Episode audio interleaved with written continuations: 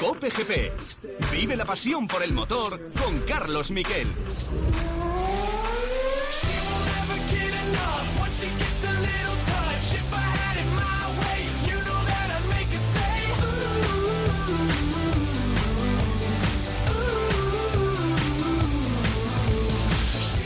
Digo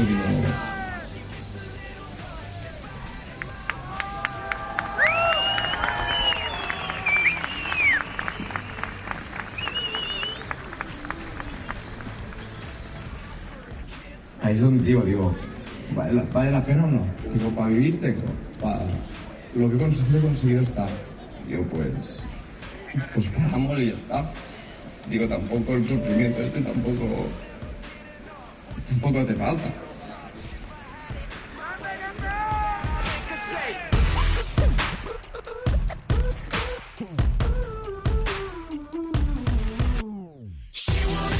Bueno, pues aquí tenéis eh, hablando a Mar Márquez. Y esto, que parece un cine, era un cine.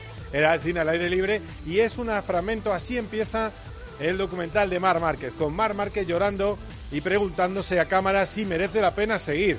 Era algo que decía en abril de 2022, después de también la lesión de la vista y eh, tener que eh, ver cómo el hombro no estaba en condiciones. Os recomiendo Amazon Prime, lo tenéis ya desde hoy en la plataforma All In se ve al Márquez más personal y a mí la verdad me ponía el vello de punta a ver cómo la gente se metía tanto en el documental que minutos antes estaba hablando el propio Márquez tan contento porque evidentemente le habían cerrado la Gran Vía, tenía mil personas eh, mirándole y aplaudiéndole, también había tenido otras mil eh, viendo cómo bajaba y subía con una moto la Gran Vía, derrapando.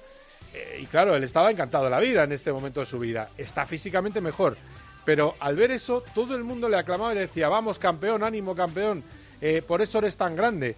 Eh, la gente está con Mar Márquez. Es una barbaridad lo que puede pasar en este país si Mar Márquez vuelve a ganar el título mundial este año. No va a ser fácil. Eh, tuvimos también una rueda de prensa, hemos podido hablar con él. No es sencillo. Ha estado hoy en los estudios de COPE, en Herrera en COPE. En fin, vamos a hablar hoy mucho de Mar Márquez y vais a escuchar lo que hemos podido hablar con el piloto catalán y vamos a desgranar enseguida en titulares, porque la última hora, por cierto, es uno de esos titulares eh, que tiene que ver con Lance Stroll. Lesionado, haciendo bici, se pierde la pretemporada. No va a poder subirse al monoplaza, al Aston Martin en Bahrein el 23, 24 y 25, jueves, viernes y sábado. Esa es la noticia de última hora. Vamos con el resto de titulares.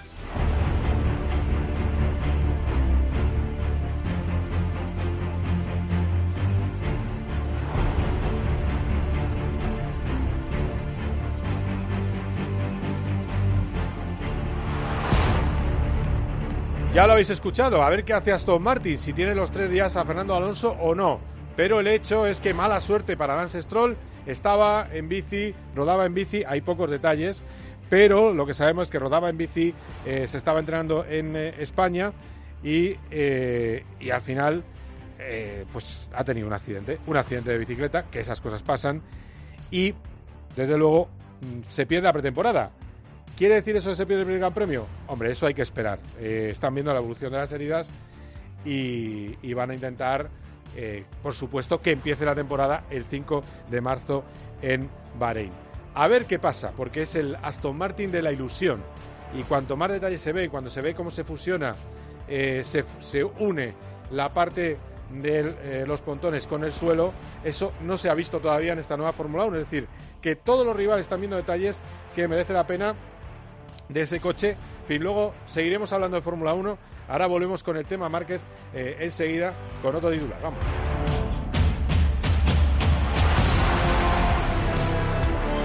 Mar Márquez, en los estudios con Carlos Herrera, ha contado algunas cosas curiosas. Por ejemplo, ¿cuándo empieza, que lo, lo cuenta en su documental de Amazon Prime, cuándo empieza la guerra con Valentino Rossi? No empieza en 2015, empieza en 2014, cuando va al rancho de Valentino Rossi y resulta que destroza el récord de la pista. Es decir, el patio de casa de Rossi donde él rodaba le invita y revienta los cronos. Y eso ya genera tensión. Y luego vino lo de 2015 que él considera que es absolutamente falso. Y sobre todo 2018 porque se había más o menos llegado a una entente cordial, más o menos hablaban entre ellos pero en 2018 cuando se produce un nuevo toque y Valentino aprovecha para atacar con todo a Mar Márquez que le pidió disculpas, Márquez dice se acabó, no hay que contentar a todo el mundo, no hablo más con Valentino Rossi. En fin, muy interesante ese documental y muy interesante lo que hablaba esta mañana con Carlos Herrera de eso que veíamos, escuchábamos al principio de este programa. ¿Cómo llegó a pensar en dejar las carreras? O sea, ¿por qué no humanizar un deportista? O sea, no todo es idílico, no todo es eh, superhéroe, o sea, no todo es eh, victorias. Y, y sí, eh, hay un momento en la temporada, eh, abril, que lo comentó con los míos. O sea, tú ya cuando comentas algo es que está, es bastante serio y lo comento, digo, "Uf, no sé si seguir. Porque el- se juntó todo el brazo, no está disfrutando, dolor.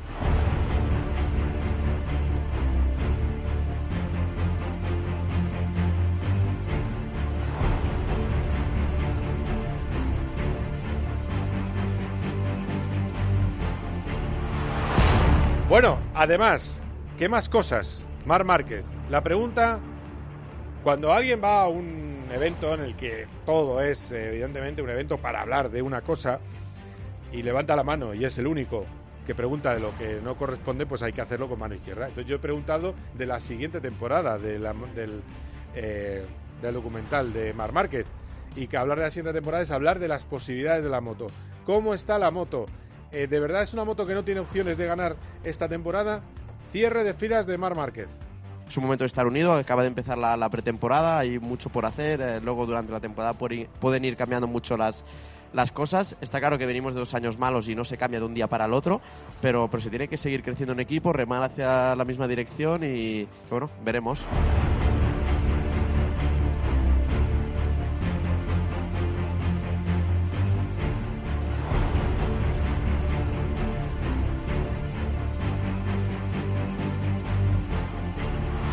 Además, eh, hemos estado en varias, hemos estado viendo los nuevos coches. Hemos visto, eh, lo hablamos ya, que vimos el Aston Martin, vimos el, eh, de hecho el programa es de hace nada, el martes pasado, vimos el Ferrari. Los dos coches tienen sus cosas interesantes. Hablando de Ferrari, eh, sobre todo llama la atención que han puesto una especie de SEDAC eh, que nadie esperaba, un tubito que mm, mete aire en los pontones, que es la- una de las últimas claves, llevar aire al carril de los pontones que acaba en el difusor trasero. Eh, veíamos ese Ferrari y todo el mundo está expectante con Aston Martin. A ver, la expectación puede acabar en fiasco, esto también es verdad, porque no hemos visto el coche en pista, es decir, no hasta la pretemporada no vamos a tener una idea de dónde puede estar el coche de Fernando Alonso y de Lance Stroll. Pero eh, lo que sí que está claro es que eh, todo el mundo habla de él y había que preguntarle. Estuvimos en la sede de, Renault, en Enston, el jueves, y además estuvimos en la presentación del equipo. Y claro, tener delante a Esteban Ocon, que por cierto es amabilísimo siempre, sé que hay una parte del alonsismo que no le aprecia demasiado, pero con, los medios lo es, al menos conmigo. El caso es que, oye, le pregunto, eh, Esteban, ¿cómo ves Aston Martin? ¿Puede ser de verdad un rival? Y cuidado que le ve rápido, voy a intentar, le ve como un coche veloz, solo con mirarlo, os lo voy a traducir por debajo, Esteban Ocon. Everybody's been talking about it, so I don't know if it's the Fernando's effect. or, Todo el mundo uh, habla de ello y no sé si es el efecto de Fernando.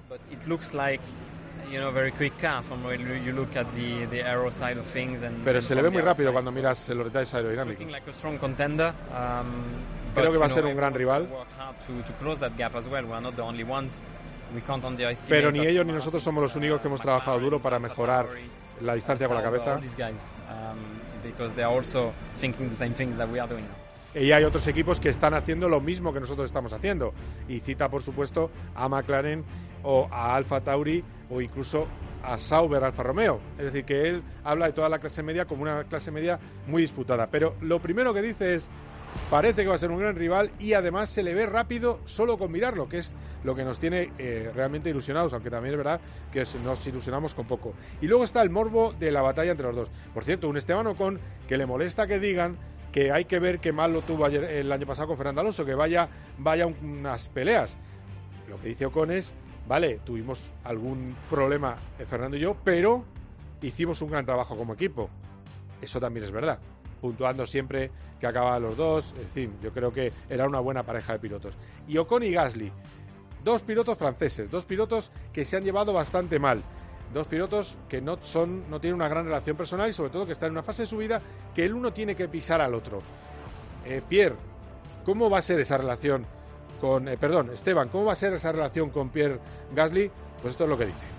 You know, we, we are never going to be best friends. Nunca seremos los mejores amigos. important for us is to keep the flow, um, you know, going um, together, um, you know, which creates debate, creates, you know, solutions. Pero tenemos que mantener know, las cosas en su sitio. That's how it's been in motorsport forever. You know, the the fact that you know the drivers work together, identify an issue or identify the way to work, and then teams come up with some revolution, some kind of revolution. And Y nosotros tenemos que empujar para que el equipo mejore, trabajar juntos para que el equipo mejore.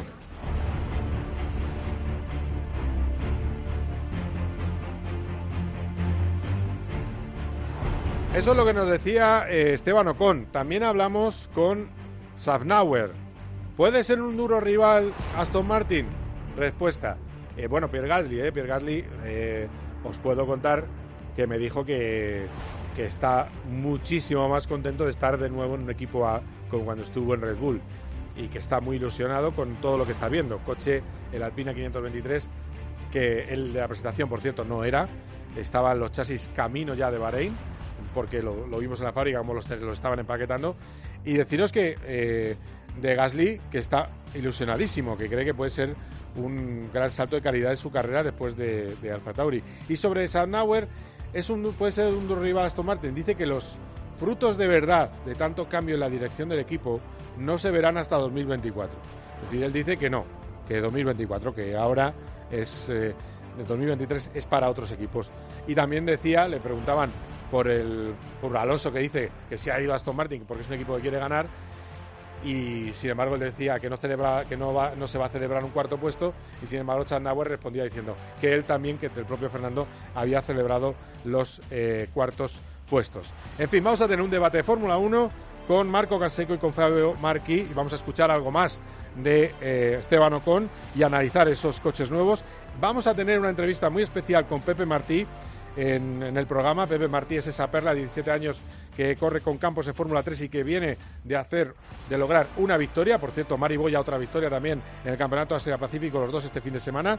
Eh, están yendo, y Lorenzo Flusán han ido los tres a buen, a buen ritmo, vienen de hacer un buen rendimiento y va a correr en Fórmula 3 con Campos. Pepe Martí, protagonista especial, debate con Canseco y Fabio Marquí y también hablaremos con Borja González del Mundial de Motos y por supuesto con otras noticias con Carlos Barzal. Esto es Cope GP, quedaos aquí.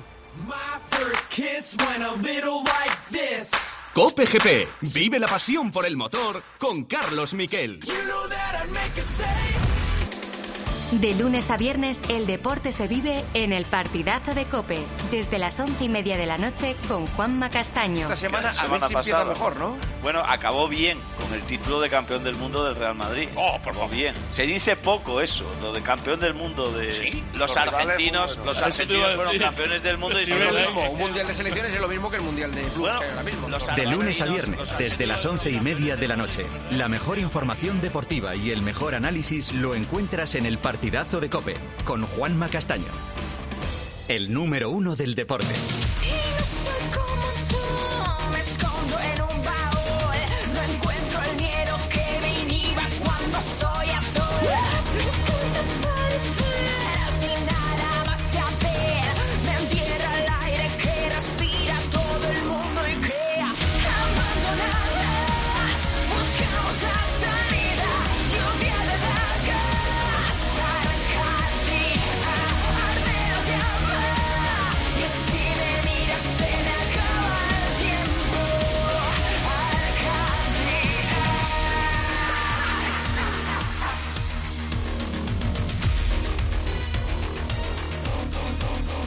Bueno, os traigo aquí a la portada eh, de este Cope GP a Megara. Eh, ahí tenéis Arcadia, Benidorm Fest y van a estar las mejores canciones de Benidorm Fest en este programa, las candidatas al Festival de Eurovisión. Yo me lo paso bien, yo sé que hay mucha gente que no que no lo comparte, pero ah, yo me lo pasé muy bien con el Benidorm Fest, sobre todo porque había cosas muy distintas y, y esta es la que más le gustaba a pues, nuestro siguiente colaborador y habitual del programa, Borja González. Hola Borja, ¿cómo estás? Había una película, ¿qué tal Carlos? Los lunes al sol, que no sé si te sonará con Javier Bardem, Sí, que decía, que explicaba lo que era an- an- las antípodas decía antipodas, lo contrario. Pues eso está totalmente en las antipodas de lo que yo podría escuchar en cualquier ¿Cómo momento. te he provocado, eh? ¿Cómo te he provocado? Madre mía, o sea, esto, eh, de hecho no lo había escuchado nunca, ¿eh? O sea, no...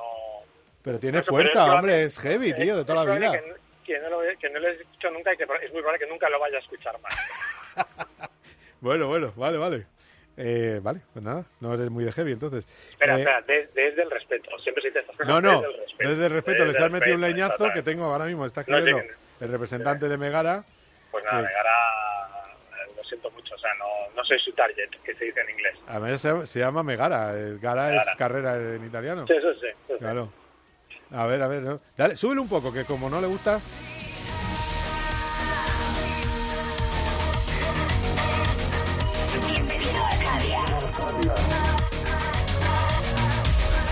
Bueno, pues ahí lo tenéis, ¿eh? Eh, bueno, eh, después de la broma, eh, vamos al, al tema. El tema es eh, Mar Márquez. El tema, ¿no? Entre, en, El tema, mayúsculas. el tema es. Mar Márquez en general. Por cierto, invi- invitado a Alex Márquez a la presentación. Este miércoles tenemos la presentación del equipo Repsol Honda, por eso también tampoco es de extrañar eh, eh, ese que esté tan con onda de repente, una vez más. De todas maneras, ya lo ha hecho en otras ocasiones. Primero dice, la moto va mal por esto, por esto, por esto, nos faltan 83 cosas, y luego, oye, estamos todos unidos y todos a una fuente de juna. Eh, bueno, si te parece, escuchamos primero a Marc y, y lo que hablé con él, ¿eh? dos minutitos muy interesantes, y hablando de dos cosas, del documental, de su relación con Carlos Sainz y de lo que espera la nueva moto, y ahora tú que eres absolutamente marquezólogo, me traduces lo que quiere decir el, el piloto catalán. Vamos a escucharle. La primera es sobre eh, tu llegada a Madrid y tu relación con los Sainz, que, que se ve en el documental y que si han sido un gran apoyo y cómo es esa relación. Sí, la, la, cuando, cuando decido mudarme a, a Madrid, pues una de las personas que me, que me ayuda más es Jaime Martínez, por, por supuesto, y, y Carlos Sainz. Carlos Sainz, eh, padre. Eh, me gusta escuchar la gente con, eh, con experiencia de la vida. Y, Carlos Sainz, padre, pues tiene mucha, mucha experiencia y, y, me gusta y le preguntaba todo. Digo, ¿qué zona? Eh, ¿Lo hago o no lo hago? Si lo hago, ¿cómo lo tengo que hacer? Porque o sea, yo me moví aquí, pero no quería cambiar mi estilo de vida de deportista. Pues mucha gente parece que ah, deja el pueblo a Madrid y vamos-". No, o sea, mi estilo de vida es el de deportista eh, y he buscado y me he intentado rodear eh, zona de todo de, de no cambiar el estilo de vida y esto lo, lo- lo hemos logrado y, y me ayudado mucho. Y luego, pues, eh, pues con eh, hijo ya, pues buscas gente para entrenar, gente de nivel. O sea, y esto también, pues eh, siempre hemos creado grupos, eh, ahí donde, donde he ido, siempre crear grupos de entreno con nivel, porque te esfuerzas el doble. Y, y eso luego te hace rendir mejor en, eh, en pista y, y le estoy muy, muy agradecido. Y luego la segunda es sobre eh, esa onda que has probado en Sepang. ¿Realmente está tan lejos de ser una moto para poder ganar esta temporada? pues se hace todo esto para intentar eh, luchar por un mundial y, yo creo que, que Honda pues eh, eh, son los primeros interesados en, en intentar cambiar cosas para, para luchar por un mundial y somos un equipo. O sea, hay momentos que toca meter caña, pero ahora hay momentos de estar unidos. O sea, ahora hay momentos de... Es un momento de estar unido, acaba de empezar la, la pretemporada, hay mucho por hacer, luego durante la temporada pueden ir cambiando mucho las, las cosas. Está claro que venimos de dos años malos y no se cambia de un día para el otro, pero, pero se tiene que seguir creciendo en equipo, remar hacia la misma dirección y, yo creo que, bueno, veremos. Me gustará... O sea, esta respuesta te la, te la, diré o te la responderé en Portimao, el jueves. Eh, ahí te diré, podemos empezar a optar a esto, podemos soñar a esto, o de momento toca esto. Eh, ahí lo, lo veré. Pues ahí lo tienes. Ahí lo veré. Te lo diré el jueves. Me lo dice a mí mirándome. Te lo diré a ti, Borja, el jueves de, de Portimao. Eh, ¿A qué aspiran? Si pueden aspirar al título o a lograr algunos podios o a lograr alguna victoria. Pero eh, cierre de filas total, ¿no? A ver, yo creo que más que el jueves será el domingo, último día del test de- del segundo test de pretemporada en, en Portimao. Creo que es, eh, te lo voy a decir de memoria, creo que es 11 y 12 de este mes de marzo, Sí. que es dos semanas antes de que empiece el campeonato. Yo creo que ese domingo ya sabrá. Eh, la historia es que es verdad que nosotros nos quedamos con una sensación bastante gris de lo que pasó en Malasia. Él también nos transmitió un poquito eso y ahora en esta parte, digamos, ya de más reflexiva, eh, esta tournée que está haciendo con su documental, básicamente lo que el mensaje que está transmitiendo es que el Honda le dijo, ya le dijo que Sepang no era el test, que iban a tardar un poco más y que hasta Portimao no iban a llegar las cosas definitivas. Y él también dice que el último día se quedó con mejores sensaciones. Eh, sorprendió un poquito la sensación del último día en comparación con los dos primeros. No- Es imposible saber ahora mismo qué parte hay de realidad o qué parte es de estirar un poco el chicle. Es verdad, por ejemplo, que dos de sus compañeros de marca, Rins y Mir, que vienen de, de Suzuki, no dejaron señales muy negativas, no me refiero tanto en tiempos o en rendimiento en pista como sus propios mensajes, no fueron mensajes muy negativos con respecto a lo que se habían encontrado en Honda. Entonces, bueno, pues eh, eh, no nos queda mucho más que, digamos, darle ese beneficio de la duda a, Honda y a Mark también por lo que nos ha dicho y esperar a ese, a ese domingo de Portimao. Pero yo digo, eh, domingo de Portimao no jueves de, de Gran Premio de Portugal porque el, el test de Portimao ya va a dictar exactamente dónde se van a encontrar. Ahí ya todo el mundo va a preparar la carrera por lo menos el segundo día y si Honda trae cosas nuevas que no ha probado en, en Malasia, vamos a ver desde el principio si funcionan o no funcionan. No creo que sea tampoco el escenario, el mejor escenario, el Autódromo Internacional del Algarve como para saber si las cosas funcionan o no, pero bueno, ya sabremos a qué nivel puede estar Star Market y también es lo que hemos dicho durante todo el invierno. Bueno, hemos dicho estos plurales así de piloto. Lo que he dicho durante el invierno. Mm. Al final, eh, necesita una moto que esté al 80-85% y el resto es capaz de ponerlo él porque físicamente parece que está bien. Porque la Ducati estaba al 95% en Sepang, eso quiere decir que va a estar al 100% en Portugal y esa va a ser la moto a batir. Claro, claro. Bueno, vamos a ver, vamos a ver. Eh, coincide un poco lo que estás diciendo con lo que me decían en la presentación. Eh, gente del equipo me decía de onda. No fue tan mal el último día. Hubo cosas positivas. Y luego mm, parece que no ha gustado mucho que se haya destacado lo de esa tanda que hizo sin alas, se haya destacado negativamente como de que están muy despistados. Pues a Honda no le gusta que Es se que no destaque fue- eso. Claro, es que yo creo que lo interpretamos, se interpretó mal. Fue una pillada, porque Mark lo intentó hacer una hora- a la hora de más calor, en la que menos gente teóricamente hay en pista y en la que se podían imaginar que los cámaras estaban refugiándose en la sala de prensa bajando el material que, que habían sacado por la mañana, pero hubo gente en pista, se le pilló sin las alas y en realidad es una idea del nuevo jefe técnico que quería eh, tener información, digamos, de la moto al límite, es decir, sin aerodinámica, para saber exactamente qué hace y ver si a lo mejor pues hay algún problema relacionado con la aerodinámica que ellos han interpretado mal, porque es verdad que desde fuera la impresión es de que Honda en aerodinámica va un poco por detrás del resto de, marcas, sobre todo de, de Aprilia y de Ducati. KTM también ya hemos hablado varias veces que está intentando utilizar eh, recursos y conocimientos del equipo de Fórmula 1 de Red Bull y Yamaha ya ha contratado gente de la Fórmula 1 también para, para intentar mejorar en esa parte tan importante y Honda es la que estaba un poquito más rezagada, de la que menos eh, innovaciones estaba poniendo a la pista y yo creo que eso es un poco en lo que el nuevo jefe técnico estaba intentando sacar en claro. Y, y, y la interpretación que se hizo desde fuera es están tan perdidos que han tenido que probar una moto sin alas y en realidad era más bien pues una prueba de moto extraña para sacar datos puramente eh, de telemetría en el ordenador para qué hace la moto y con eso interpretar algo yo creo que más a medio y largo plazo. A ver qué digo, ¿eh? si la gente de Honda se, se enfada o no le gusta esa interpretación, pues yo qué sé, eh, eh, ¿cómo se decía eso? De que, nada, que no sé qué se pica, ajos come, ¿no? Bueno, Borja, pues eh, nada, enseguida eh, tenemos la segunda tanda de pruebas del año. ¿Alguna cosa más que me quieras contar desde tu retiro espiritual, que te pillamos ahí, que había ahí algún pequeño microcorte? Sí, por- porque, porque tengo que regresar y se me está complicando. No, no, de momento nada, de momento esperar un poco a eso. a- es que quizás probablemente sea Honda la, la, la, que nos ha dejado el, interro- el interrogante más grande. Bueno, también es probable que lo de Yamaha y KTM pueda preocupar, sobre todo la parte de Yamaha porque Quartararo es un candidato al título, pero es un poco lo que tenemos que estar, de lo que tenemos que estar más atentos cuando vayamos a ese test de Portimao. Y de momento esta semana, pues eh, lo que has dicho tú, eh, tenemos la presentación del Repsol Honda este el miércoles Sí. y bueno, yo creo que va a ser un poco más de lo mismo, que moto parecida, porque ha sido parecida en los últimos 55 años y pilotos ya sabemos quiénes son y a Mark le hemos escuchado muchísimo. No sé si Joan Mir va a tener algo diferente que contarnos. Hombre, queda ver la opinión de Mir ¿eh? sobre esa moto nueva, que al final Pero está siendo de momento muy sonrisa, perfil un poco más bajo, reconocer un poquito que sí que es verdad que están lejos de Ducati, pero es una cosa fácil de reconocer, no para él, sino para el resto de motos. y lo único que nos comentaba en Malasia es que estaba disfrutando del proceso de adaptación a, la nueva moto y al nuevo estilo de pilotaje. No creo que le vayamos a sacar mucho más de, ese, de ese perfil, porque evidentemente desde la última vez que le dimos hasta ahora, pues no ha hecho nada de, moto de, competición.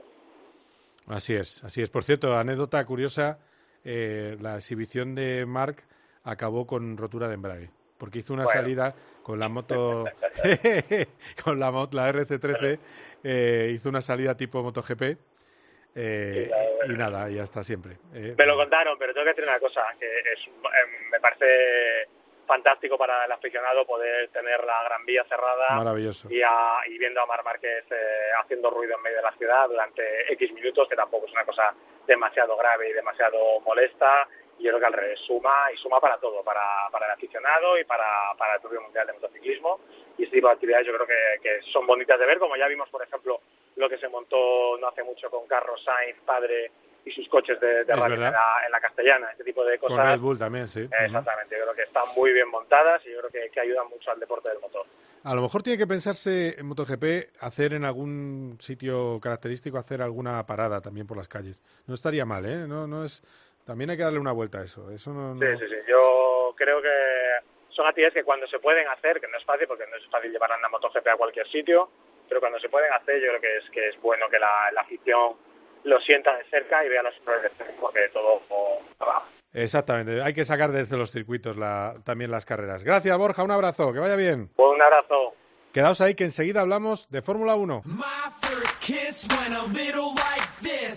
Cope GP. You know that I'd make a say. Paco González, Pepe Domingo Castaño y Manolo Lama lo dan todo. ¿Estás preparado? Yo ready, En el deporte, ¡Uy, Manolo! Esto es fútbol puro. en el entretenimiento, en la información. Oye, ambientazo, ¿eh? Se ha llenado pastillas. ¿no? Tiempo de juego. Con Paco González, Manolo Lama y Pepe Domingo Castaño. Los referentes de la radio deportiva. Sábado noche 1980. Tengo bebida fría en la nevera. Luces neón por toda la escalera. Toque de liter, chupito de absenta. Y me pongo pibón. Pues ya esta noche pasa algo entre tú y yo. Gotas de Dolce pa' que huela mejor. Y se va calentando el ambiente. Yo te busco entre toda esta gente. Dime, dime, dime.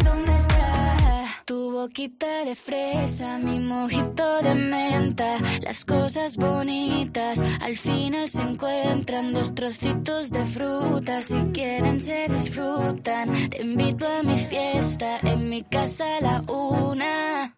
Noche ochentera,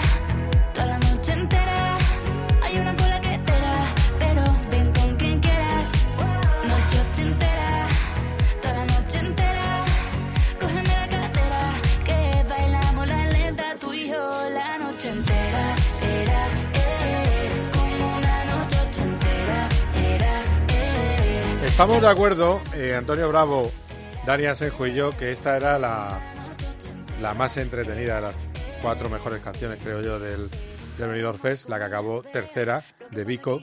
Eh, cada una tenía la cosa, es técnicamente la mejor, yo creo que es la que ha ganado. Y luego está la exhibición vocal de Agoney o el rock, pues esta es una canción pues muy, muy de festival, muy festivalera. Y para festivaleros, los dos que tenemos ahora hoy aquí, Marco Canseco, Diario Marca, ¿qué tal? ¿Cómo estás? Buenas tardes. Hola, ¿qué tal? Buenas tardes. ¿Cómo te veo yo a ti en una noche ochentera, eh? Me cago en la que ibas a liar ahí, eh. Ah, bueno, en fin. pues, se nos ha pasado ya un poquito. se, se nos ha pasado el arroz ya un poquito. Se ha pasado el arroz. Bueno, pero no pasa nada, pero se disfruta la vida de otras maneras. Sí, sí, total. El que está en época, en edad de merecer, es eh, Fabio Marqui. Hola, Fabio, ¿cómo estás? Hola, ¿qué tal? ¿Qué, qué va? Nada, nada de, de época ni nada de arroces. Yo, a mí se me ha pasado el arroz y la pasta. Fíjate, nada de al dente. Se te ha ido un poco, ¿eh? Sí, sí, ya, ya, ya estamos, ya estamos. No, pero hay una noche ochentera de esas, madre mía. Eh, pero sana, ochentera pero sana, cuidado. que, la, que la noche ochentera, en fin. Eh, bueno, compañeros, bromas aparte, hemos visto todos los coches menos el que más importa, que no hemos visto absolutamente nada. Porque no me vale la foto pixelada de no sé qué. El Red Bull RB19 no sabemos nada. Es el desastre que tenemos en, en la mesa. Pero, ni, el fil- ni el Filming Day, ¿eh? No, nada, nada, nada, nada, nada. nada, cero. Nada. Pero visto todo, a ver qué os parece esta idea mía. A mí el que más me gusta Ay, ay, ay, ay. es el Aston Martin. A ver, a Pues no me parece descabellado. A mí, estéticamente, según se han visto, el, el Aston Martin y el Mercedes. Aunque Ferrari, me, te digo que viéndolo un poquito más a fondo me ha gustado también un poco. Está es, es continuista, pero tiene detalles que están muy bien también. A ver, no, a- hablando en serio, no quiere decir que vaya a luchar.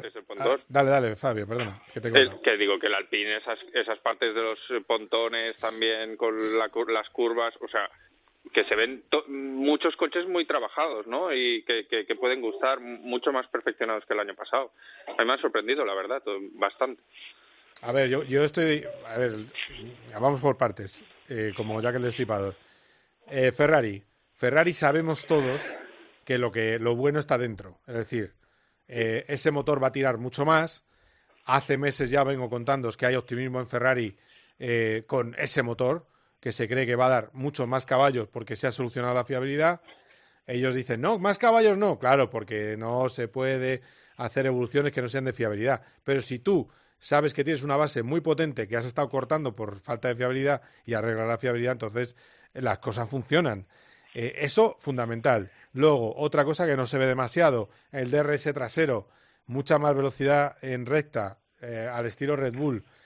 Claro, si tú tienes motor, velocidad en recta, luego puedes poner más ala y el coche va bien en curva. Con lo cual, aunque sea sencillo de aspecto y continuista, el Ferrari no hay razón por la que pensar que no vaya a ser un coche competitivo. O sea, esa es la base.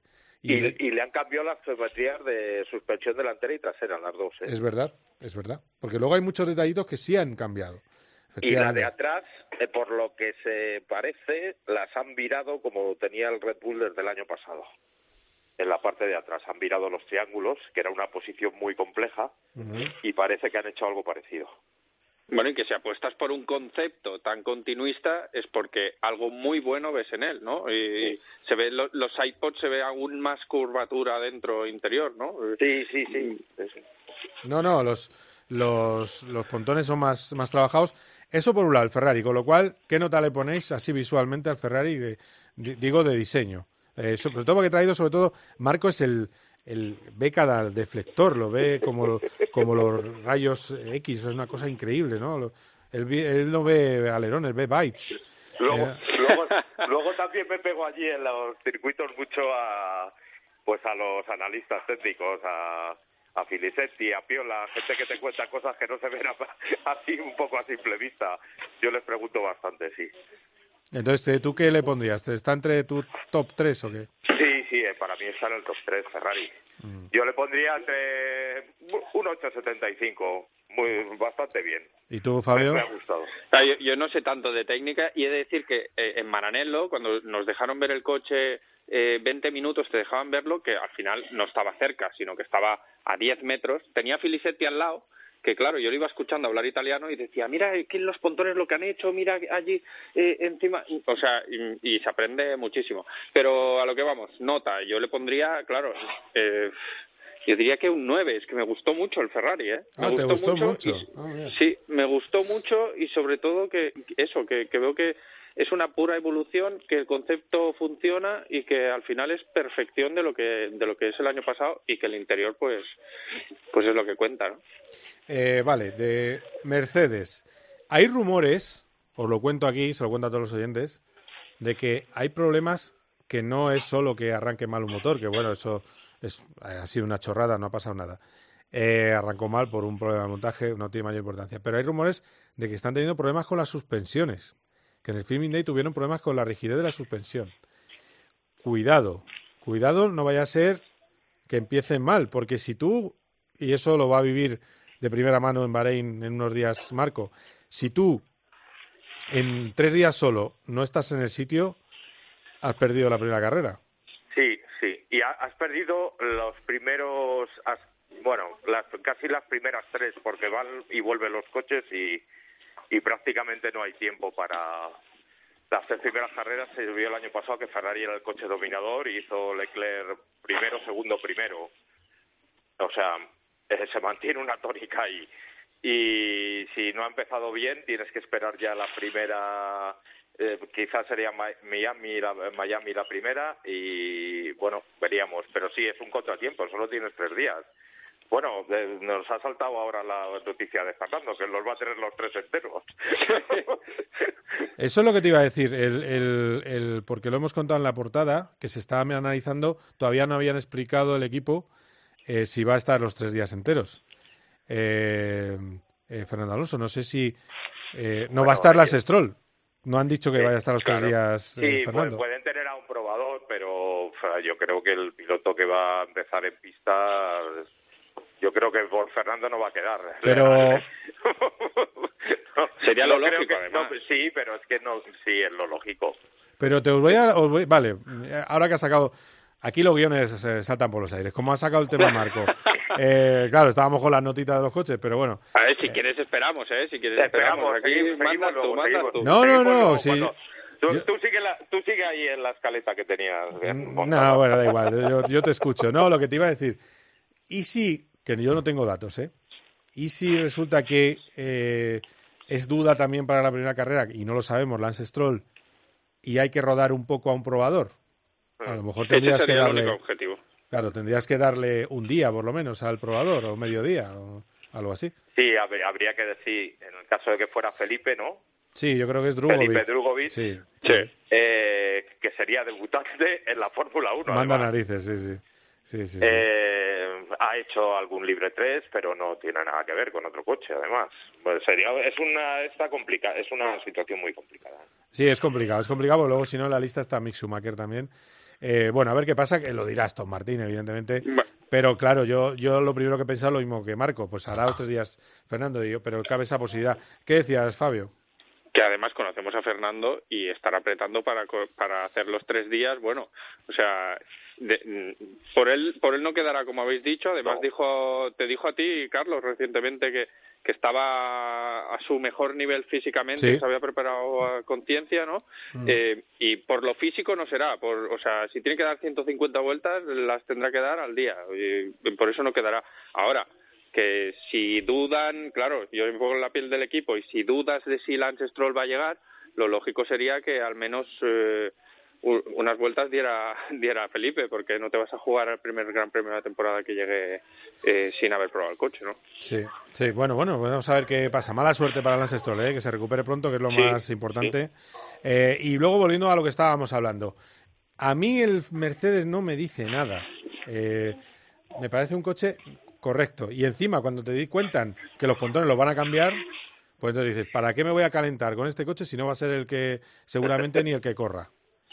A mí sí me gusta, ¿eh? El año ¿Ah, sí? pasado acabó bien, sí, y, me- y es un coche que sí me gusta. Me parece o- otro al que le han cambiado muchas cosas que que no sé las suspensiones también las han cambiado las delanteras y las traseras han han hecho ahí un trabajo bastante bastante intenso les hacía falta pero el año pasado acabaron luchando por las victorias estaban un pasito por delante de Ferrari el Ferrari sin motor claro Claro, a vela. y, sí, sí, pero pero es un coche que hay que tener en cuenta. Es a mí se me hace muy difícil creer que Ferrari vaya a tener dos años malos.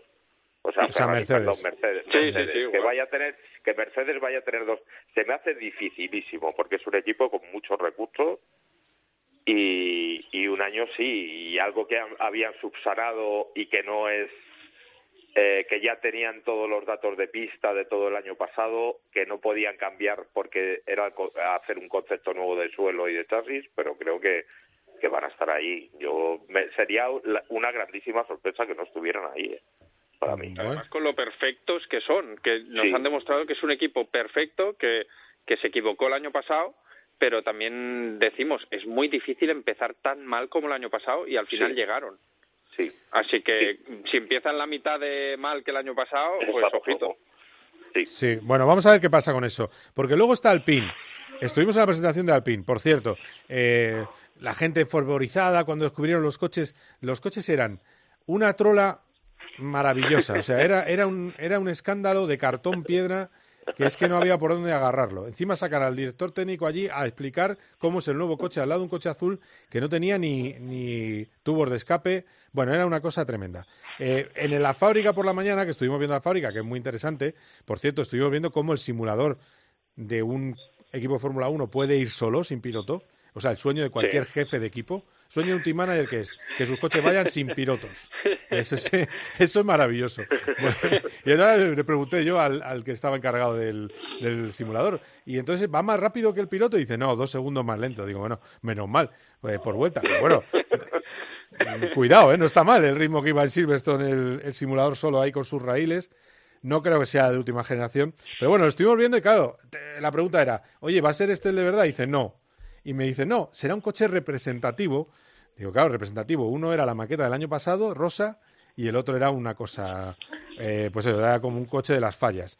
Pero, Pero bueno, la pregunta no era esa, era si te iban a dejar probar el simulador. Yo lo estaba esperando. Estaba ahí. iba a levantar la mano ya, pero... De todas maneras, al fin rodó en Silverstone sí se filtró alguna foto. Sí, ahí sí se vio algo, sí, sí. Y- Buena ese pinta, ¿eh? Y ese era el coche y sí, yo más o menos el análisis lo hice sobre esa foto antes de la presentación, o no sobre los que las que se vieran. Así que, a ver, que le han abierto muchísimo atrás. eh, en la zona de la tapa del motor le han hecho como dos toberas inmensas con llena de branquias y tiene Eso es mucho increíble, que ver eh, tiene mucho que ver eso con lo- las averías que tenía de los problemas que tuvo Fernando de sobrecalentamiento, que cada día era una cosa y creo que hayan tomado medidas. Y luego el morro se ve completamente cambiado también. Es un el, el, los pontones muy estilo Red Bull, muy muy muy estilo de Red Bull del año pasado. Claro, veremos lo, cómo es el Red Bull de este año. Yo creo que en el día 2 o 3 del, del test de Bahrein se verá el verdadero Red Bull, porque también lo suelen hacer. Claro, No- también, también se ríen de la gente. Sí, Sí, sí. sí. Eh, eh, mira, vamos a poner, os voy a poner, ahora lo traduzco eh, por debajo, os voy a poner Ocon hablando del objetivo de Alpine. La pregunta que le dices, Esteban, ¿no te parece demasiado, demasiado ambicioso que te estén pidiendo podios cuando el año pasado no lograste ninguno? Y esto es lo que me dice. In 2021, uh, we won a race and we finished third in one. So, you En know, el everything's 2021 possible. ganamos una carrera y terminamos eh, en el podio en otra. Um, y era you por know, el coche. say, yeah, fourth, Y decir que queremos cuarto en constructores parece third is similar. huge. Uh, at the moment, it was about 300 points or something in constructors. Pero estar tercero So, está muy lejos en you know, constructores. you know, be fourth, but try and you know get much closer to, to third and maybe fight for third. Um, Queremos estar cuartos, pero más cerca del tercero que del quinto. into top five finishes, into podium territories, and that's completely different. So obviously, it's a very high target that we're setting ourselves, um, continuing the Estar entre los cinco primeros y en algunos podios es un muy alto el objetivo. That's what we want to achieve. But uh, you know, in Formula One, everything can happen, and uh, we hope there's going to be surprises.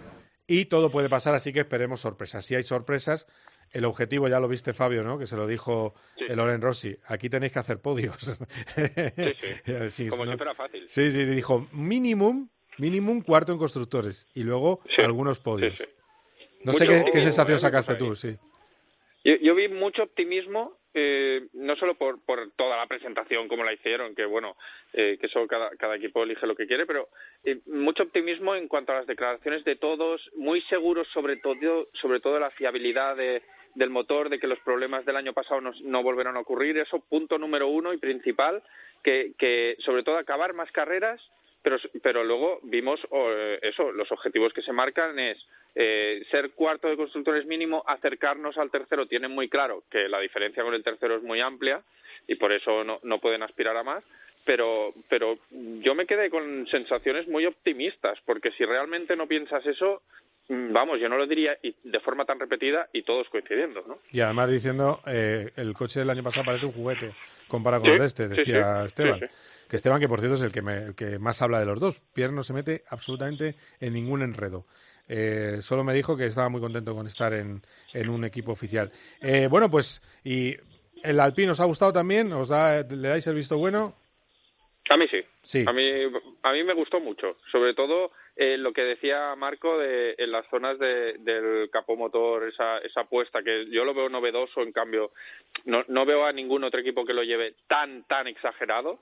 Quizá, quizás demasiado, no lo sé. Mm. Y, y luego veo muchos cambios en el, en el Alpine y me da buenas sensaciones. Y es Ahora, ligero, ¿eh? Eso, todos- eso es lo importante. entonces, pero todos sabemos que lo que más importa aquí es el suelo, por lo tanto, el suelo de ningún coche lo hemos visto. Ya, ya. Bueno, eh, vale, y luego McLaren, que yo creo que ha sido, nos ha dejado a todos, mm, pues eso. Sí, un poco fríos. Me, Es el de, me, sí, sí. sí. Y, y Williams, que no le estamos contando a los pobres, aunque mejorarán, pero han hecho un coche de 2022. bueno, de Ah, momento. Sí, bueno, coches que, que eh, si el motor Ferrari va bien, eh, cuidado con Alfa. Alfa, y, sí. eh, cuidado, Sí. y es un coche también eh, bastante que lo han afinado bastante respecto al año pasado, muy bonito además de decoración. Sí, sí, y, lo han y- afi- y no y sé si parece estás de que lo han afinado bastante, sí. Y en, y en el centro es, es mucho más estrecho, ¿no? Por Sí. el centro, ¿sí? El nuevo, sí, el, han- Alfa, sí, sí. Lo han, tra- lo han tra- parece que lo han trabajado bastante bien, así que luego va a haber un equipo de estos que, bueno, Alfa ya estuvo en las primeras carreras siempre en Q3. No, y Alfa Tauri tiene que, que hacer mejor año que el año pasado y, Sí. y habrán puesto más chicha que en el asador de Red que Bull que tal. sí. en la zona media la batalla se tiene que definir, en- en- está todo por verse. El Porque problema de Alfa ser- Romeo es que el año pasado no podría ser evolucionó. Aston Ma- podría ser Aston Martin, podría ser McLaren. Yo, Alpine, eh, vale bien, pero el año que pasado se le dieron circunstancias muy favorables para estar ahí. Sí, sí, eso es y, y, y sí, será un buen coche, estará, pero podría estar más abajo, perfectamente. Yo, Sí, sí. yo, al- yo, al- yo al Alpine no, no le doy tanto, pero vamos, sí, le pondría un siete y medio porque es un coche que parte cuarto y tal, pero no, no me ha emocionado, vamos. Muy bien, compañeros, que ha sido un auténtico placer. Gracias, ¿eh? gracias por estar aquí con nosotros y a ver qué pasa ¿eh? con lo de eh, Lance Stroll. Eh, insisto, baja en los test, no va a estar en los test. Nos queda ver si a lo mejor, eh, para curarse en salud, a lo mejor hace un día un probador y dos Fernando Alonso. Eso no lo han determinado todavía, o dos y medio Alonso y medio un probador. Bueno, veremos a ver en qué queda la, la cosa. Que ha sido un placer, Fabio, eh, Marco, estamos en contacto. Sí, Gracias. hablamos estos días, un abrazo. Abrazo fuerte. Seguir ahí, que enseguida viene ya Pepe Martí. Ahí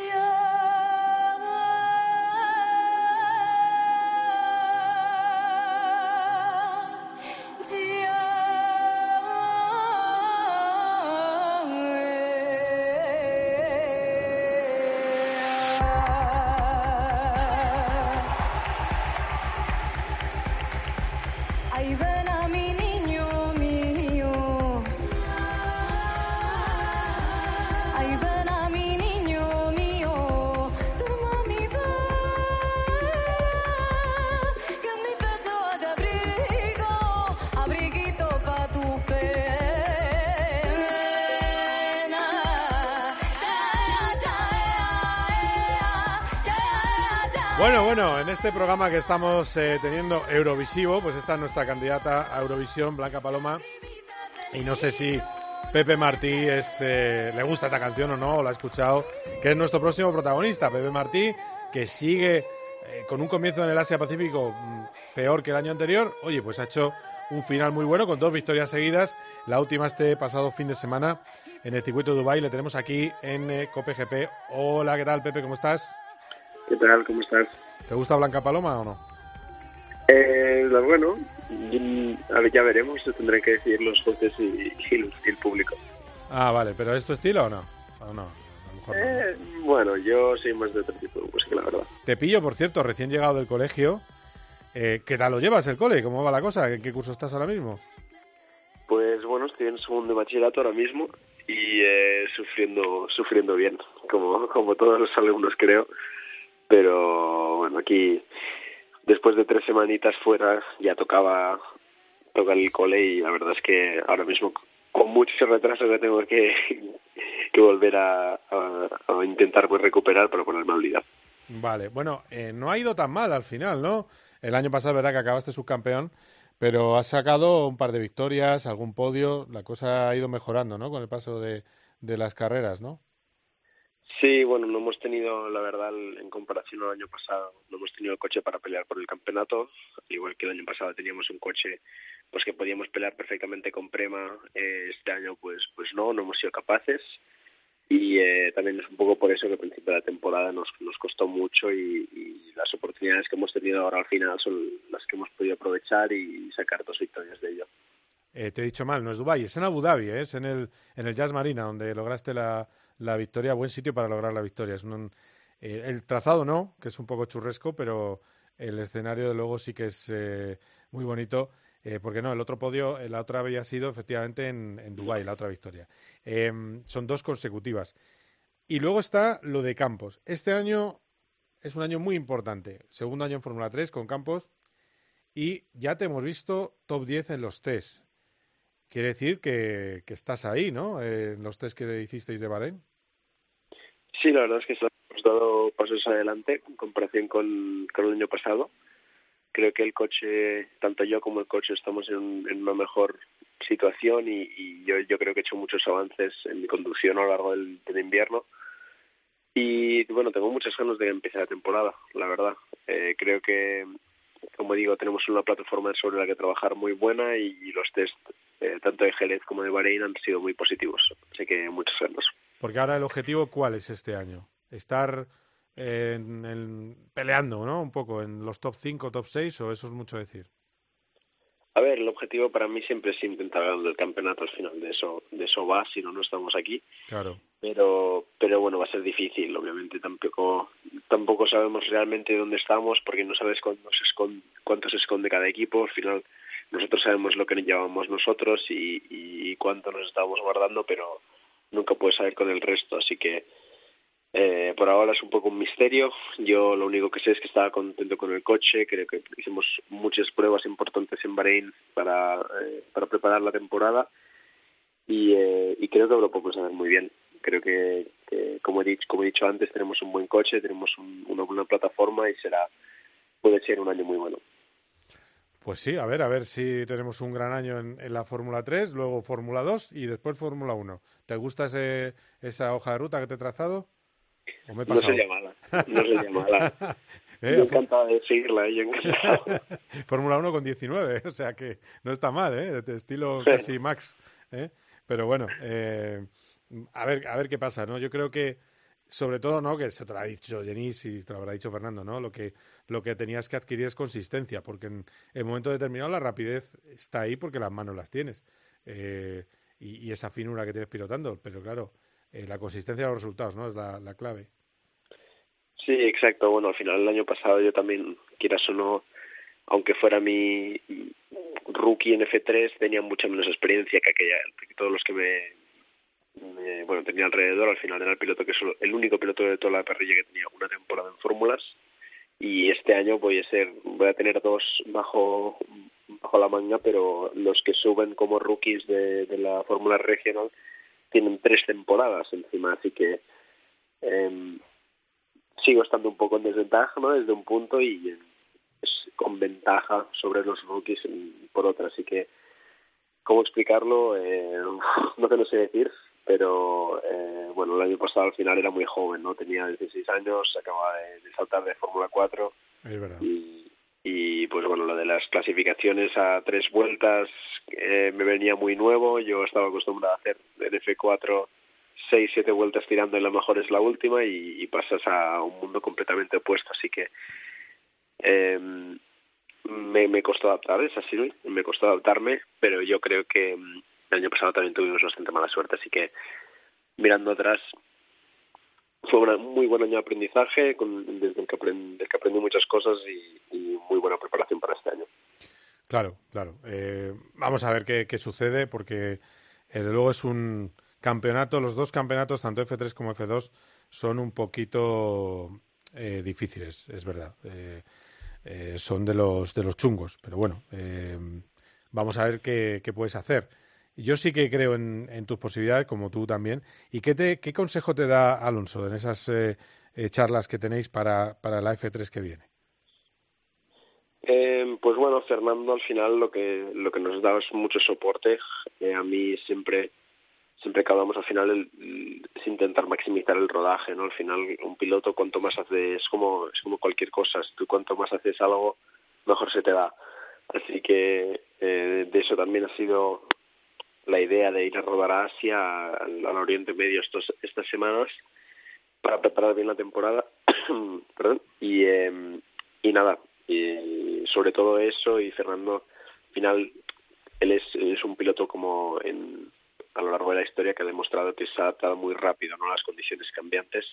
Y él siempre pone mucho énfasis en eso, en, en intentar que, que nosotros mejoremos en esas condiciones y al final de adaptarte más rápido a la condición para sacar máximo provecho de, de todo lo que te eh, envuelve a- a- en el momento, ¿no? O sea, intentar extraer el máximo del coche y de la situación siempre para obviamente maximizar el resultado. Oye, Pepe, ¿tú eres creyente de la 33?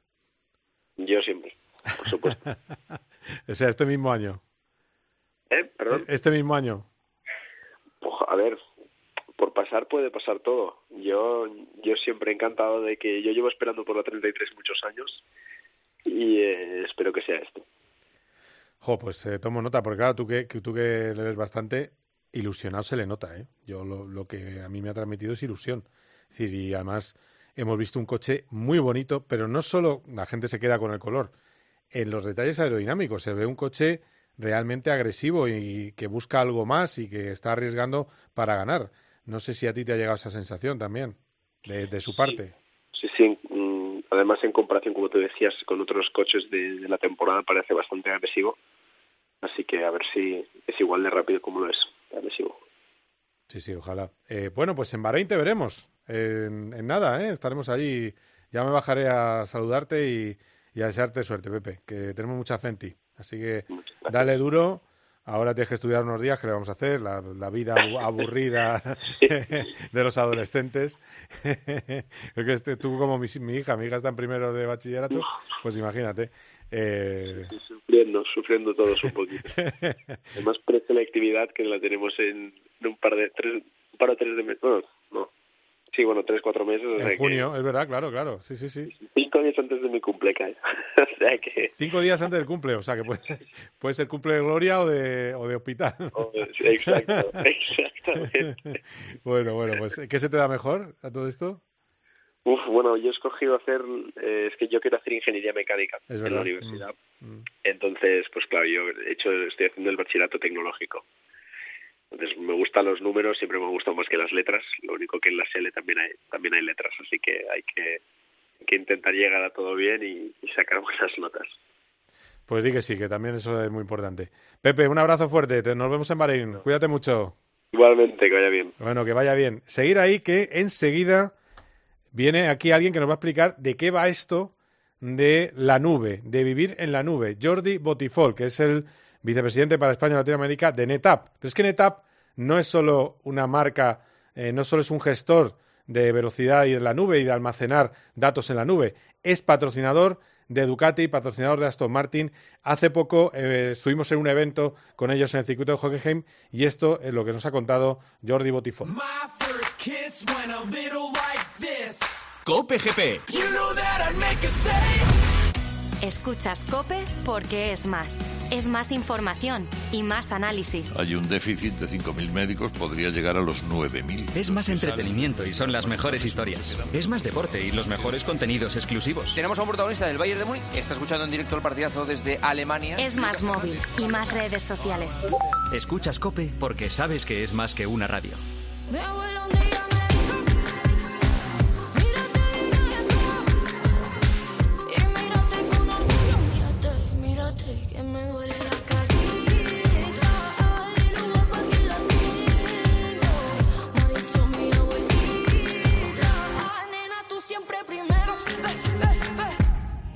Estamos aquí en NetApp eh, con el vicepresidente, en un evento de NetApp con el vicepresidente para España y Latinoamérica, que es Jordi Botifol. Hola Jordi, ¿qué tal? ¿Cómo estás? Hola, ¿qué tal? Un placer, Carlos. Eh, a ver, explícale a la gente qué es NetApp. Digo, al, al que no es tecnológico, qué es eh, NetApp brevemente para que lo entienda. Porque cuando, básicamente, cuando muchas veces descargamos de una nubecita, detrás de esa nubecita está NetApp. Correcto. Mira, eh, yo te diría que NetApp es una compañía tecnológica eh, basada en Silicon Valley que tiene cobertura a nivel mundial y lo que hace básicamente es ofrecer soluciones de almacenamiento eh, basado en hardware, software, eh, muy orientada al cloud. Y esas soluciones son soluciones que integran entornos que se llamamos on-premise, entornos de cloud públicos, hace un management totalmente similar, transparente, integrado eh, para el cliente y en este momento está precisamente en la punta de lanza de lo que está ocurriendo, que es la migración de muchas aplicaciones y plataformas al entorno de un cloud público e híbrido. Y es lo que está haciendo eh, NetApp, una compañía líder a nivel mundial en ese sentido. A ver, para que mis eh, eh, lo entiendan, eh, tú construyes un Lego, eh, te ocupa muchísimo espacio en tu móvil, pero lo desmontas y las piezas ocupan muy poquito, ¿no? En la nube. Bueno, exactamente. Lo, lo que te permite la nube es racionalizar costes, incrementar la flexibilidad, incrementar la capacidad de desarrollar nuevas aplicaciones de manera más fácil y además te permite una gestión también integrada, aunque, como tú bien dices, esté las partes en diferentes partes de la nube. Además, NetApp lo que te provee es seguridad, ciberseguridad alrededor. Son tecnologías basadas en inteligencia artificial que te permite que realmente las transacciones que tú tengas y la gestión de tus datos sea segura. A ver, hablando de deporte, bueno, vamos a, irnos un poco del altavoz, porque... Espérate. Lo único que aquí hace frío, pero salimos un segundo aquí, un segundo. Y ahí ya terminamos. Aquí hace un poco de frío, pero bueno, no hay ruido. Eh, vale, hablamos de deporte. NetApp patrocina a Porsche en la Fórmula E, eh, patrocina a Ducati en eh, MotoGP, Aston Martin y Aston Martin, que además ahora mismo está, está el fervorín de Aston Martin con Fernando Alonso. ¿Cómo es esa relación con Aston Martin? Eh, y vosotros como suministrador tecnológico, eh, ¿veis también ese crecimiento en el equipo británico que se ve desde fuera? La relación con Aston Martin es muy buena.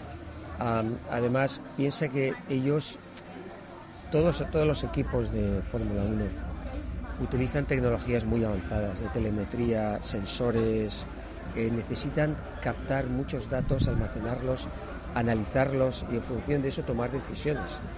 Son, son constructores de, de- de coches y de equipos de primer nivel.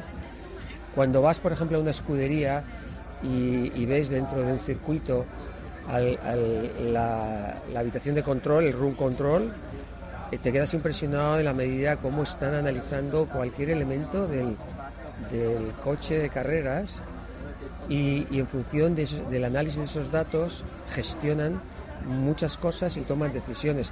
NetApp está en todo eso con ellos. Es un partnership muy importante en el que él cree, cree en eso y es puntero. Y es un equipo que aspira a ser grande, por lo que veis. Bueno, claro, eh, Aston Martin es un, eh, tiene su nombre, es un equipazo. Yo, yo no soy un experto en carreras, no puedo, no, no, no, no me hagas la pregunta en términos de experiencia, pero me consta que, que- que es un equipazo y que van a hacer las cosas muy bien. Eh, a ver, y luego está con Ducati, me, me hablaban de, Sí. de que la relación, como es un equipo familiar, es completamente, estás muy entrelazados ¿no? con el equipo campeón del mundo de MotoGP. Sí, yo he participado en algunos eventos con Ducati, incluso tenido la oportunidad de montarme en una moto, no, no llevarla, sino montarme. Y, y, bueno, eso es, es un equipo muy, muy majo. Eh, es curioso cuando ves una moto que tiene un, un tamaño relativamente pequeño en comparación a un coche, pero también te das cuenta de las tecnologías que tiene, lo- la misma historia, la telemetría, eh, las decisiones que toman en su momento. Es apasionante y, y sobre todo es muy puntero desde el punto de vista tecnológico. No, claro.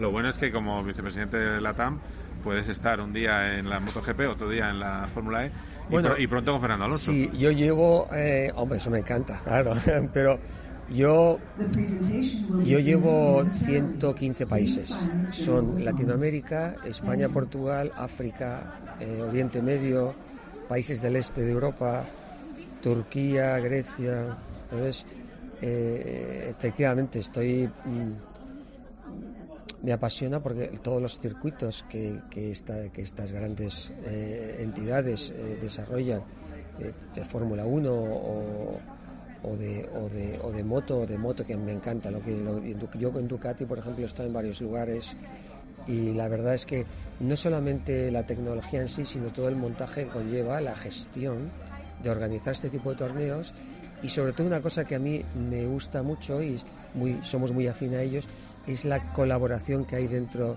de una escudería que trabajan, porque cualquier elemento que pueda fallar implica y tiene implicaciones al resto del equipo. ¿no?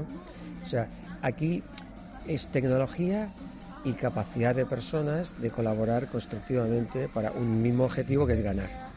Y además vosotros hacéis que ni un dato se escape, ¿no? Absolutamente.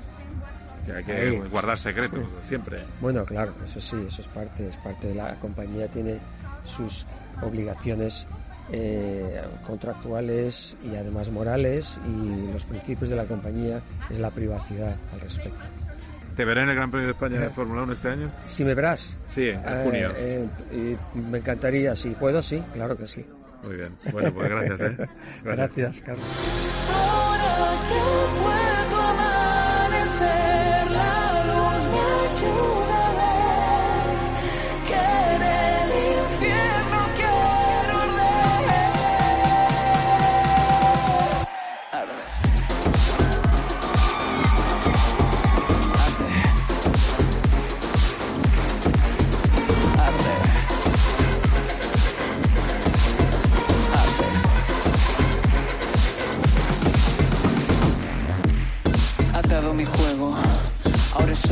Quiero. Sigo aquí prisionero, pero ya no te ruego. Atrapado en la noche te veo la cara en la oscuridad. Juntos en este lugar, toca volver a posar. Ahora que ha vuelto a amanecer, la Bueno, pues eh, vamos a hablar con alguien que arde y quiere arder. Carlos Barazal, ¿qué tal? Muy buenas, ¿cómo estás? Muy buena, Te- sí, quemar algo también. te, te he puesto, te he puesto música muy tuya, además, que eres muy de. No, lo- muy- ya, nada, ya, yo pero- sé que no. pero- ya sé que no. Pero bueno, oye. Pero mira, mira qué agudo tiene este chico cantando. Mira, mira, mira. No, sí, eso sí, una cosa no quita la otra. Pero claro, es una lástima que semejante pedazo de cantante tenga esta canción. Pero bueno, eso es, otro- es una opinión personal, ¿eh? que luego se me enfada, Sí, sí. se me enfada todo el mundo. Pero es verdad que Agoney es un gran solista y la canción es pues, pues aquello, ¿eh? normal. Eh, lo dejamos en normal. Eh, bueno, pues eh, es que hemos estado discutiendo sobre el Benidorm Fest y las canciones que tenían que ir a Eurovisión. Y estábamos aquí Ah, no, ni idea. no, con el de tema. eso no, no gasto yo de eso. No, claro, tú eres más Jethro Tull, algo así, ya lo sé. Sí, por ejemplo. Por sí. ejemplo. Que, bueno, eh, acabamos de hablar con Pepe Martí. eh, viene de, lo- de un gran fin de semana. Me gustaría que destacaras también en esa Copa Asia Pacífico que estás siguiendo eh, la actuación del resto de españoles. Hemos tenido también a Mari Boya en el podio, ¿no? Sí, bueno, eh, en el podio ganando la, la primera. Ah, ganó la primera de carrera. tres. Sí, sí, es Sí, verdad, la primera de las tres carreras. Y lo que pasa que luego no puntuó ni la segunda ni la tercera, con lo cual sus opciones de ser tercero se le fumaron, lo mismo que a, a que hizo cuarto y quinto, pero en la tercera tampoco puntuó, con lo cual Cámara, que hizo dos terceros, se hizo con ese tercer lugar al que al que aspiraban tanto Fluxa como Goya.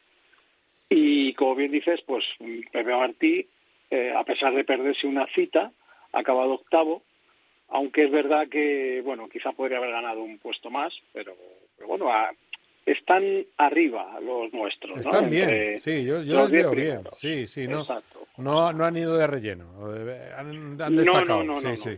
Eso es lo, No, lo- no, no, no, no. lo positivo de, de ese campeonato Asia Pacífico, que luego, que además tiene buen plantel, ¿eh? es una mini F3 Sí. y de hecho, Sí, bueno, sí, sí. A ver, lo, lo comentamos una de estas semanas, Carlos. Es un, es una, es un campeonato para mantenerse en invierno en forma, que la mejor manera es pilotando y compitiendo y, que te vean, pues ideal. O sea, eh, hemos han sido cuatro victorias españolas en, las 15 mangas que se han disputado, que no está nada mal, teniendo tres pilotos, pues yo creo que es un resultado más que decente. Y ahora lo que hace falta es que lo, lo certifiquen en, en la Fórmula 3 o donde quiera que corran y, estén arriba. Lo- aquí lo principal es estar arriba y que haya pasta, claro. no, claro, esa es la historia. Ahora, y luego en Fórmula 3 vamos a tener, en principio, eh, tendremos a Pepe nada más de estos tres, ¿no? Eh, de momento sí, pero ya sabes que los equipos, pues hasta muchas veces una semana antes, Eh, porque ahí hay pilotos que sí, sí, sí, sí, sí, pero, pero luego la pasta no llega, no llega el dinero y otros que, pues bueno, están un poco ahí al, a la expectativa, pues se les abren puertas. Otra cosa es la competitividad de los equipos a en los que caigas, pero bueno, ya veremos a ver, todavía queda un poquito a ver cómo, cómo se van eh, asentando y en qué equipos y, y ahí, y ahí nos haremos una idea de las opciones que puedan tener. Sí, sí, bueno. ¿Alguna cosilla más que me quieras contar? De, no sé si ha habido alguna Pues- competición importante más. Bueno, hemos tenido las, que Eh, las, la Daytona 500, pero evidentemente es una Exacto. competición de NASCAR, ¿no? Que es una competición muy local, aunque muy impresionante. Sí. Pero. No deja de ser su, su prueba principal, Mm. Pero pero sí es, es, es, eh, por el tipo de competición muy local, bueno, ganó Stenhouse. Estuvo bien, pero tuvo un final anticlímax, un poco como pasó con la Super Bowl. Si alguno de los oyentes la vio, gran partido, pero el final fue un poco decir, "Mm, ¿y esto?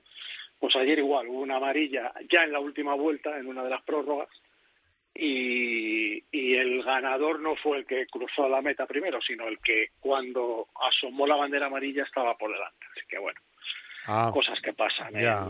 en, en esta. Pero la gran decepción para mí de NASCAR es que han prohibido la maniobra magistral del año pasado raspando la valla. Eh, sí, es que sí, siempre no, tiene que haber un comisario que la fastidie, ¿eh? Han perdido el sentido del espectáculo, como se suele decir. Es que no puede ser. ¿eh? Siempre hay uno con las normitas que nos deja sin, show. Es que. Así estamos. Madre Así mía. estamos. Sí, no, todo el mundo lo celebró, qué alegría. eh, ¿cómo- eh, no me acuerdo cómo se llamaba el piloto, pero bueno, es una pasada, llegó a la final gracias a eso, eh, pasó a seis coches de golpe, eh, eh, desde este año prohibido. Exactamente, estamos. así estamos. Pues nada, pues muy bien, enhorabuena. Y, y para esta semana, pues están las del GT World Challenge, están las nueve horas de Kialami, pero no va a estar Dani Juncadella, así que defender ese campeonato, ese título, le va a estar, le va a ser complicado. Ah, que ya veremos a ver. ya, Eh, ya, es que- lo más así que hay. Sí. Este fin de semana, ya a la otra semana, ya sí, ya aparte de que empieza la Fórmula 1, empieza la IndyCar, y bueno, pues ya entramos en la ya entramos en la rueda del, del año a tope. El primer fin de semana doble, para que no... Ah, tenemos que indicar no también. Uh, ¿eh? con Alex. Sí, sí. Mamma mía. De bueno. hecho, casi empalmamos la Fórmula 1 con la, con la Indy, porque la Indy empieza a las eh, seis y media de la tarde, me parece, seis y veinticinco, o sea que Sí, la Fórmula 1 es a las 4, me parece. cuatro, sí. sí, sí, según acaba la Fórmula 1, 5 de marzo, cambiar. 5 de marzo a las 4 de la tarde será la, la carrera de Eso es. Fórmula 1 en, en Bahrein. Y a las 6 y media eh, la IndyCar, donde va a estar entre los primeros. Ya, va- vamos avisando. Va a estar entre los primeros eh, Alex Palou. Palou, está claro. Porque eso es un algo eh, que ya es un, un común divisor. Así que. Y nada, y, el- y atento este fin de semana, jueves, viernes, sábado, por supuesto, a los test de Fórmula 1 en Bahrein. Eh, gracias, Charlie, como siempre. Un placer. Cuídate mucho, un abrazo. Hasta luego.